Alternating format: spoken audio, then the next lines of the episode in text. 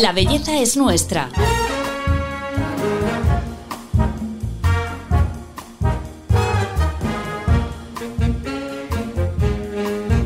Un podcast de Telva.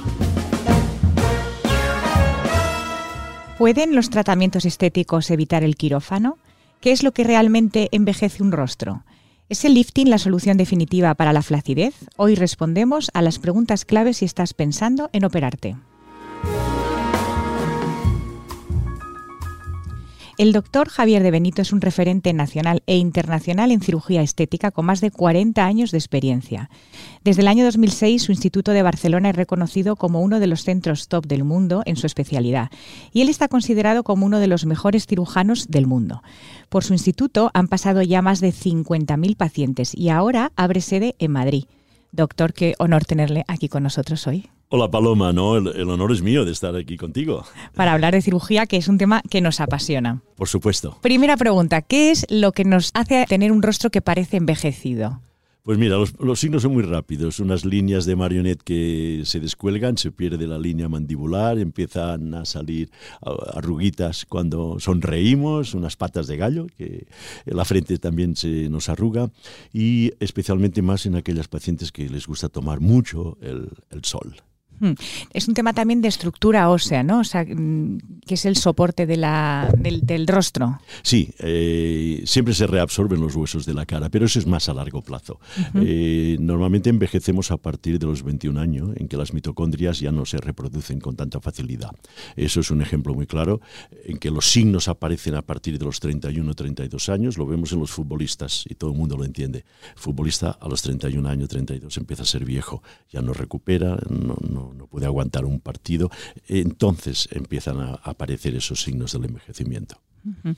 eh, ¿Hay una edad ideal para operarse? Todas las edades son, son ideales. Eh, depende del complejo que tengas, eh, de aquel problema que lo puedes tener a los 18, a los 17, a los 20 o a los 60. No hay edades, eh, hay el momento en que aparecen los signos. Hmm. Después de más de 40 años eh, como cirujano, eh, ¿cómo valora la evolución que ha habido en la cirugía? Porque imagino que no son las mismas técnicas, o sí, no sé, hace 40 años ahora. Bueno, ha cambiado muchísimo. Yo he aprendido mucho más de cuando operaba hace 40 años. Todos aprendemos técnicas uh -huh. novedosas, pero yo diría que especialmente lo que nos ha ayudado muchísimo es la imagen, todo el tema de imagen, realizando cirugías por endoscopia, con cirugías uh -huh. llamadas mini invasivas. También nos ha ayudado mucho la tecnología de los materiales. Hoy tenemos sustancias de relleno fabulosas, desde la toxina botulínica que no teníamos hace 40 años, uh -huh. eh, prótesis de mama con geles cohesivos que no se salen si se rompe la prótesis. Eh, todo eso ha cambiado mucho. Otro pilar que ha ayudado muchísimo ha sido la anestesia. La anestesia hoy en día se utiliza el propofol, que es una sustancia que te duerme, te da una felicidad, te despiertas feliz, uh -huh. y no tiene usted un poco para casa como Michael Jackson, ¿no? eh, y, y, eso ha ayudado a que no tengamos problemas con la anestesia y que hoy en día, eh, o, o, o mínimos, gente sana en buenos lugares, hospitales, en quirófanos adecuados, eh, pacientes de intervenciones, te diría Paloma, de ocho horas, al final pues no es acumulativa, se va dando a cada, cada hora, cada media hora de nuevo la dosis de anestesia y se despiertan como si hubiera pasado una hora nada más y han pasado uh -huh. ocho. Esto yeah. nos ha ayudado a, a, a, operar muy cómodos, muy bien y a poder realizar operaciones largas. ¿También los tiempos de recuperación se han acortado?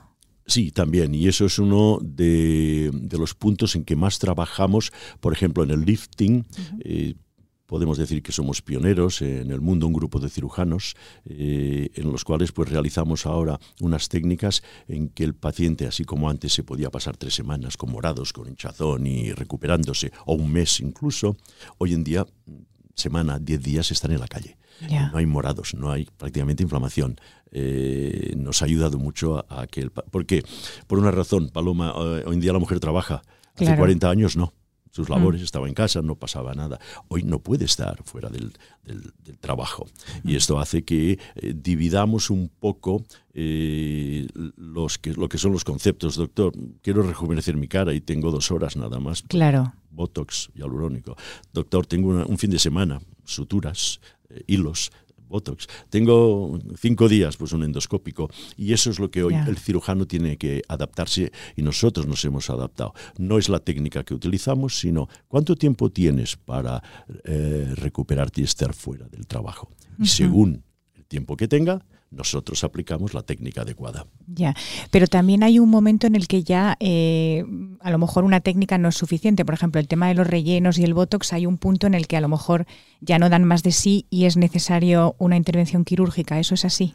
Sí, eso, eso es así. Me gusta mucho esta pregunta porque uno de los eh, de las preguntas que te hacen los pacientes cuando vienen para intervenirse de un descolgamiento, de una flacidez, eh, en un lifting, por ejemplo, eh, te dicen, doctor, yo no quiero que, que la- me deforme la cara ni quiero ser otra. Mm. Hoy en día lo que deforma son los excesos de rellenos.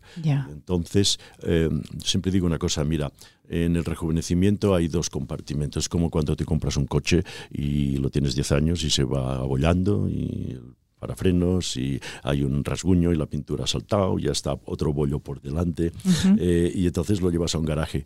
Bueno, pues hay el chapista, eso es lo que yo soy, yo soy un chapista, un planchista, soy cirujano. Y luego está el departamento de pintura y estos están los especialistas en medicina estética se complementan, pero uno no suple al otro. Vale. Y eso O sea, que es importante. Cuando vemos esas caras mm, como raras de la ceja levantada y los labios extraños y, y el pómulo, eso no es la cirugía entonces. Bueno, depende. Y lo que ocurre es que hay gente que pide cosas que realmente se sale de lo común. Eh, la gente se quiere subir una ceja muchísimo. eh, bueno, pues hay quien la sube, pero yo creo que el gran profesional está en aconsejar. No es operar y operar lo que te piden, sino que a veces tienes que, o muchas veces tienes que aconsejar que aquella ceja ya la tiene alta y que se va a ver Lucifer, eh, aunque te insista en, en operarse, tienes que convencerla de que aquello no es adecuado, como cuando viene una paciente con una nariz y te dice, doctor, la quiero pequeñita, y ves un rostro grande, le dices, mira, luego te verás una cara de plato, Eh, la nariz tiene que conservar un cierto volumen. Claro. No es bonita, yo te la haré bonita, pero la armonía, el balance, las proporciones son importantes. ¿Qué porcentaje de las cirugías que hacéis eh, son eh, de arreglar malas intervenciones pasadas? No, por, por suerte la- el porcentaje es muy bajo, Vale. porque hay grandes profesionales en este país y se intenta hacer las cosas, las cosas bien. Todos tenemos eh, problemas, todos tenemos que hacer un retoque, todos.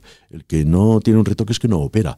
Lo que es el buen profesional es aquel que cuando hay que arreglar una cosita que no ha salido tan bien, que se ha formado un callo, que se ha descolgado antes de, de lo debido, porque la perfección yo en 50 y pico de años no lo he logrado nunca, solo se logra con el Photoshop.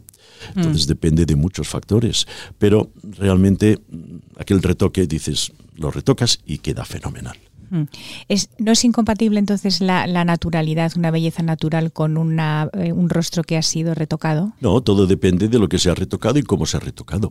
Eh, yo siempre les digo a mis pacientes, mira, si de lejos te dicen, ¿qué nariz más bonita te han dejado? No me gusta, fatal, hay algo que, que no es natural. A mí lo que me interesa es que digan, estás más guapa y, no sé, peinado, estilo, ¿qué te has hecho? Esto es lo que, lo que realmente me gusta. ¿Cuáles son las intervenciones que más se hacen eh, ahora mismo en cirugía estética? Bueno, siguen siendo las estrellas en todo el mundo. Eh, eh, la lipoaspiración, el remodelaje corporal, el aumento de, de- de pecho, luego la cirugía de, de nariz.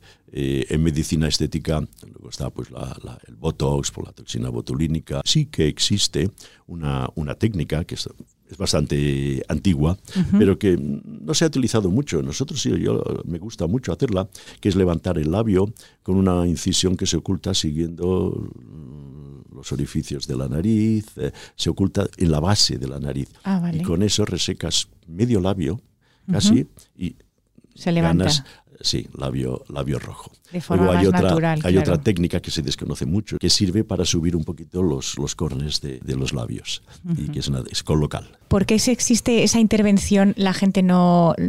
que quedará más natural, me imagino, ¿no? Que rellenarse los labios.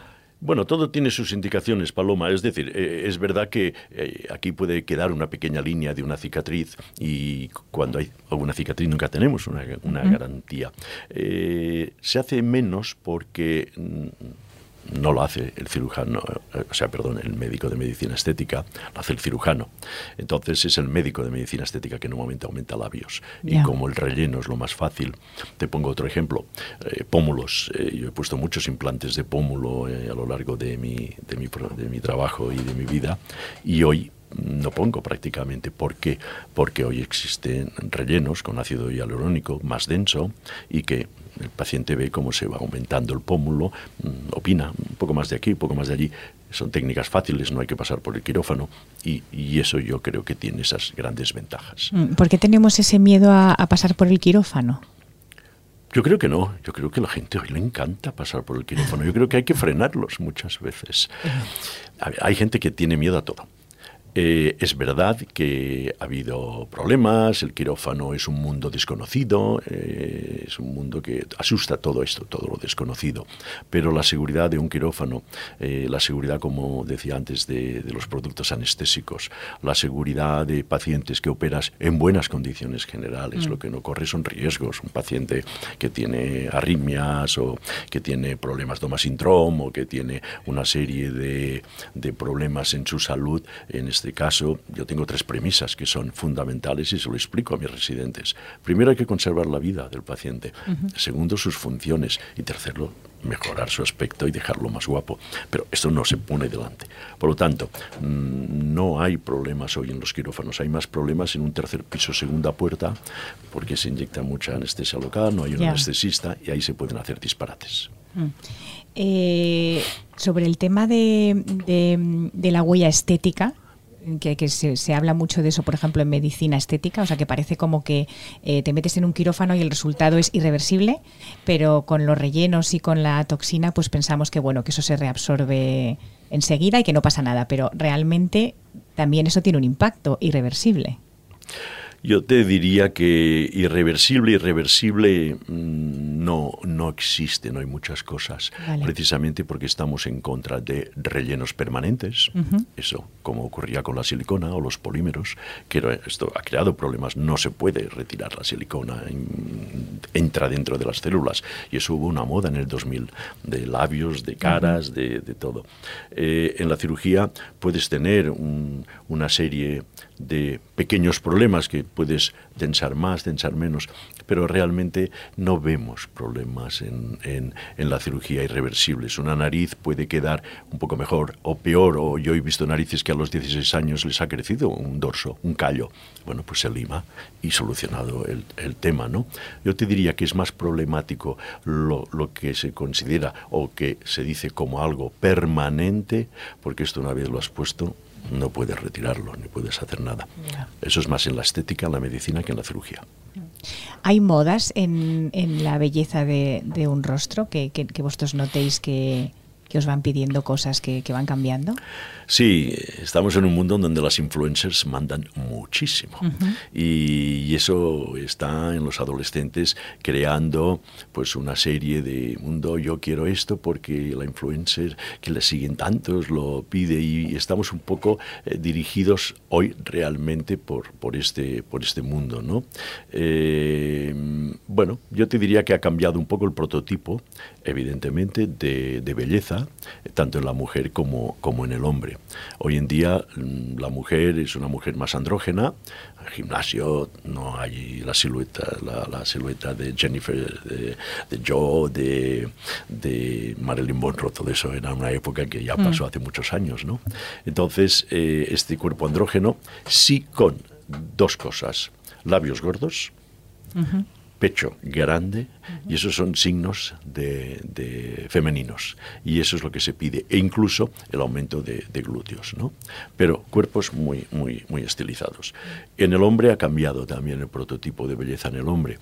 Eh, el factor más importante es que hoy en día pues a través de internet Netflix eh, las adolescentes ya, ya, votan opinan eh, tienen sus modelos no y el modelo de hoy en día es un hombre pues que, necesita protección una cara aniñada, eh, así como, como de, de, poco love eh, amante, como era Sean Connery en la época de James Bond, O, más antiguos, ¿no? Sandokan, o, que eran hombres rudos, y esto, eh, o Jean-Paul Belmondo. Hoy no, hoy son más aniñados, y eso es lo que les gusta hoy a la, a la, a la mujer, es el prototipo que se pide más.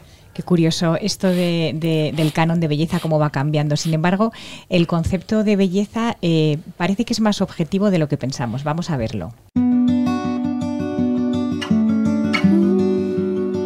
En la antigua Grecia, la belleza se concebía como el resultado de los cálculos matemáticos, medidas, proporciones y cuidado por la simetría. Estaban sujetos a una proporción numérica específica conocida como la proporción áurea. Por eso los cirujanos faciales dan mucha importancia a la proporcionalidad y miden la distancia entre las estructuras de la cara, así como su longitud o anchura. Después estudian los quintos faciales. En este caso, en el análisis frontal, pero en el sentido horizontal, dividen la cara en cinco quintos. Estos también deben ser similares para ser armónicos. Y por último, valoran la relación entre la dimensión vertical y la horizontal de la cara. Se considera que el cociente entre la longitud vertical del rostro y la horizontal debe ser aproximadamente de 1,6. Qué interesante esto de, la armonía de un rostro y del concepto de belleza, ¿no? Si es objetivo o no.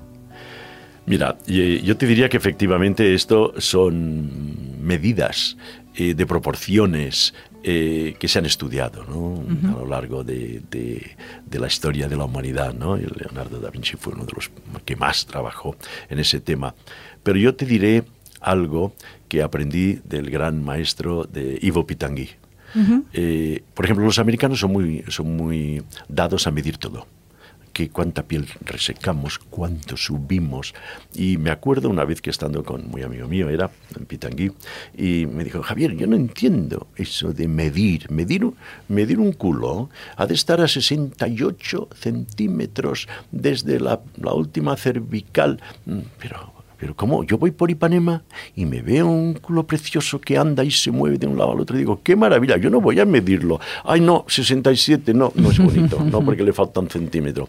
La belleza está en, en, la armonía, la belleza está en aquello que te impacta, en aquello que te deleita los sentidos, ¿no? que es mi definición de armonía, de belleza. ¿no? Es la armonía que a través de los sentidos te deleita la mente.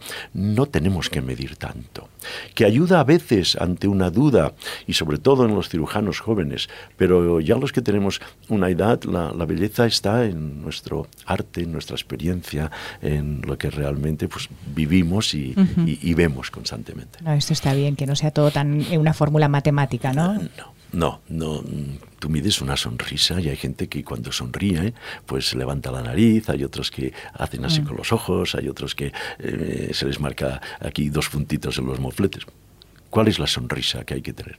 La que tienes. Mientras sea hermosa y, brillen los ojos y muestras tu alma siempre, ¿no? Dicen a través de, la boca, que es lo primero, o lo más interno, ¿no? Que demuestras hacia afuera. Todo eso es la belleza, todo eso es lo que hay que considerar en nuestro trabajo. ¿Cada vez van más eh, niñas jóvenes y, chicos jóvenes a, a la consulta? Sí, Sí, cada vez más por lo que te decía antes, ¿no? Eh, hoy en día, pues Instagram, los influencers eh, tienen un poder muy importante y, bueno, pues la gente viene y quieren aquello y quieren lo otro y te preguntan. Mm. Pero también es verdad que tienes que aconsejar y muchas veces eh, una cosa es lo que ven en otra persona y otra cosa es cómo les quedaría en, en su rostro y también hay que huir de ese concepto de que todos eh, tenemos que tener el mismo rostro, la misma nariz, la misma mm. peca, eh, el mismo grosor de labios. No, no, no. Eh, cada persona es un mundo y es una, es una belleza personal y lo que tiene que tener es su autoestima, disfrutarla y que luego hay algo que puedes añadir que puede mejorarte. Sí, lo que no puedes es añadir 20 cosas, que es absurdo.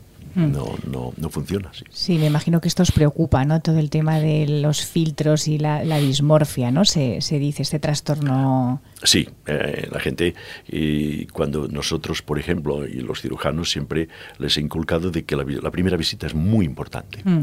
¿Por qué? porque desde que entra la paciente se sienta, hacemos un análisis ya psicológico cómo la ves, cómo se mueve, cómo te habla, qué, pretende, qué quiere. Eh, el resultado eh, o el, éxito, te diría Paloma, de una cirugía estética, incluso de un tratamiento en medicina estética, no es lo que hacemos, no es lo que sale sino cómo lo utiliza después el paciente. Mm.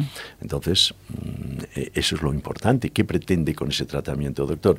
Es que yo lo que pretendo es encontrar trabajo porque con mi nariz no me dan trabajo. Mm, pues es que si no lo encuentras fracasaremos. Entonces seré yo el culpable, no. Entonces tienes que analizar muy bien lo que quiere la persona y ayudarla en este sentido. Por lo tanto, los adolescentes que vienen, pues hay que escucharles porque lo quieren. Ah, porque lo he visto y bueno, pues en tu rostro ves esto no, no, no te va a quedar bien y demostrárselo, explicárselo evidentemente. También esto es eh, importante para, para, digamos, quitar esa especie de, etiqueta que tiene la cirugía como de algo frívolo, ¿no? Yo creo que hoy en día, mira, eh, hay una estadística de, en Europa, se hizo hace años, eh, tiene como 20 años esta estadística, pero es mm. válida hoy en día y será válida en el futuro. El 94% de los seres humanos se arreglarían algo, cambiarían algo, si pudieran, se atrevieran, si económicamente tuvieran, que es bajo le gustaría ser más alto, el que es muy alto le gustaría no ser tan alto, que tiene los ojos oscuros le gustarían azules, que los tiene azules a lo mejor le molestan, le gustaría menos. Todos nos arreglaríamos o cambiaríamos algo. Esa insatisfacción permanente, ¿no? Sí, bueno. Doctor, ¿qué, qué, hay ahora mismo en cirugía estética que sea como lo último que, tengamos que saber, ¿no? De, técnicas o de, no sé, de, tema de la grasa propia o, de materiales.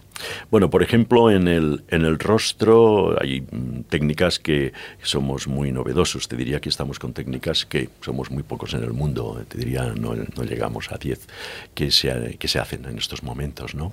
Hay técnicas en donde para subir una cola de una ceja, que bueno, el Botox en realidad no te sube la cola de la ceja, te baja la parte central de la ceja. Y si baja la parte central, se ve la cola más subida. Pero el frontal no llega a la cola de la ceja. Por lo tanto, el Botox lo que hace es eh, inmovilizar, relajar este músculo frontal, que cuando se relaja hace que descienda la parte interna. Y al, descender la parte interna, la cola se ve más alta, pero no la sube. Entonces hay técnicas que suben la endoscopia, una cirugía mini-invasiva, pero hay otra cirugía que llamamos el gliding brow lift, eh, que es el deslizamiento de la piel hacia arriba sin subir la línea del pelo. Se puede hacer hasta con anestesia local y eh, se despega la piel, se ponen unas suturas y esto es fabuloso porque además no hay morados, no hay hematomas. Eso también lo hacemos en los liftings. En los liftings te comentaba antes de que hoy en 7-10 días están en la calle porque aplicamos esa técnica que es, digamos, pegar la piel con unas suturas que van por fuera, que avisamos al paciente y a los familiares, ¿eh? no se asuste que parecerá un, un, esto, un, rex eh, de parque jurásico, ¿eh? dinosaurio, no. Y en dos días o tres o cuatro se saca y mm. eso nos ayuda mucho al puesto operatorio rápido y a hacer cirugías mm, simples para mejorar ah, cosas que antes teníamos que hacer técnicas más agresivas. Mm. ¿Lo mínimamente invasivo al final eh, te hace tener que, que hacerte más cosas? O sea, no es mejor a lo mejor, pues eso, hacerse algo más. No, no, no, no, tiene nada que ver. Es decir, eh, por ejemplo, un, subir unas cejas por endoscopia, eh, se suben y duran lo mismo que si haces una larga incisión de oreja a oreja por dentro del cuero cabelludo. Lo que ocurre que tiene menos problemas la endoscopia. Se van a casa, es ambulatoria, no hay morados, no hay hinchazón y dejas las cejas donde el paciente las desea. Lo otro puede producir alopecias, es una cirugía más agresiva mm. para conseguir lo mismo. No, yo te diría que las cirugías mini-invasivas nos han ayudado sobre todo facilitar mm, menos estancia en clínica, tiempos operatorios mucho más cortos, eh, recuperación mucho más rápida y menos agresividad al final. Y a nivel corporal, ¿qué es lo último Bueno, las eh, famosas lipoaspiraciones de high definition, donde marcamos las tabletas eh, en el abdomen y hoy se perfila más toda la musculatura, no es solo sacar grasa, sino perfilar cuerpos, pues un poco como hacía Miguel Ángel, ¿no? Y eso hoy eh, lo piden, lo piden sobre todo esos pacientes que, que se preocupan por su cuerpo, que van mucho al gimnasio, se machacan dos horas y tres en el gimnasio para estar con el abdomen plano, marcando, como digo, los packs y, y los brazos y, les cuesta. Les cuesta porque pues, tienen una grasa, tienen una musculatura. Mediante la, liposucción high definition logramos eh, remodelar y, remarcar estos, mm. estos cuerpos. La cirugía evidentemente la abdominoplastia, la mamaria, todo esto eh, ha mejorado mucho las técnicas. La técnica nosotros de la abdominoplastia no tenemos seromas, eh, cero, cero seromas. ¿Qué es eso? caso podría haber que no hay que vaciar durante la semana después ah. líquido con la jeringuilla, que esto es pesado, el paciente tiene que venir varias veces. O sea, las técnicas van evolucionando en aras a que el postoperatorio sea lo más corto posible. Volvemos a aquello que te mm. decía al principio, ¿de cuánto tiempo dispones para estar fuera de tu trabajo? Claro, claro que sí. Pues qué interesante, doctor, todo lo que nos cuenta y vamos llegando ya al final de la entrevista y siempre cerramos el episodio pidiendo al entrevistado que nos diga pues eh, unos consejos, en este caso los que debemos tener en cuenta si hemos decidido operarnos.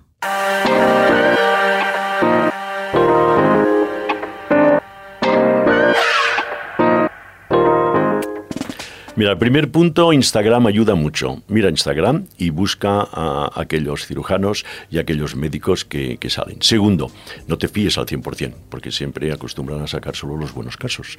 Entonces, entérate, busca referencias a través de boca oreja, a través de otros, otros medios. Tercero, cuando vayas a visitar al, médico, eh, explícale lo que, lo que te pasa. Eh, explícale todo y pregúntale todas las dudas, no te dé miedo, doctor, ¿y quedaré bien? No, no hay ningún problema. Cuarto, el médico lo que es importante es evidentemente que sea un especialista, que haya pues un, este certificado, pero más que eso, yo te diría, es el médico que te escuche, que te escuche y luego te lo explique perfectamente bien. Y si no lo entiendes, le dices, doctor, no lo he entendido, me lo vuelve a explicar.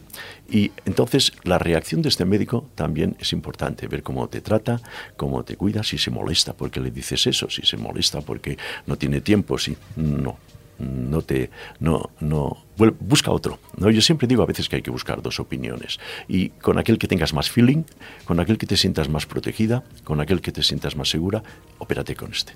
Supongo que podría estar bastante cabreado con lo que me pasó pero cuesta seguir enfadado cuando hay tanta belleza en el mundo.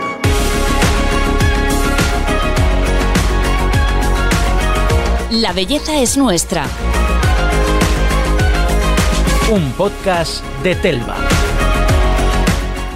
Bueno, doctor, me gusta mucho lo que, ha, lo que ha dicho de Instagram, porque es verdad que ahora los médicos de todas las áreas cada vez son más divulgadores también en redes y eso nos, nos, nos da mucho poder a los pacientes para tener la información.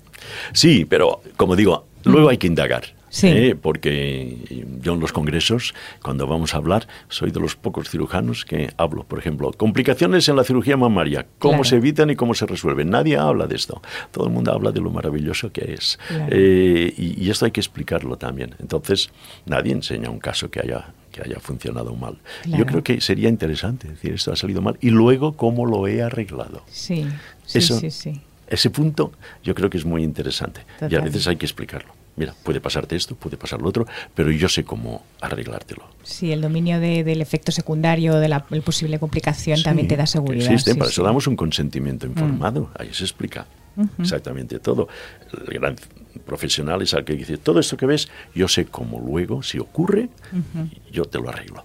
Fundamental. Bueno, doctor, muchísimas gracias por, por esta charla tan interesante y por venir al estudio de Telva. Gracias a ti, Paloma. Eh, encantado. Tienes una sonrisa preciosa y nada, estoy y celebro haber estado aquí. Muchas gracias. Y a todos vosotros que nos escucháis, os agradecemos que estéis siempre y os esperamos en el próximo capítulo. Ya sabéis, la belleza es nuestra. Hasta la próxima.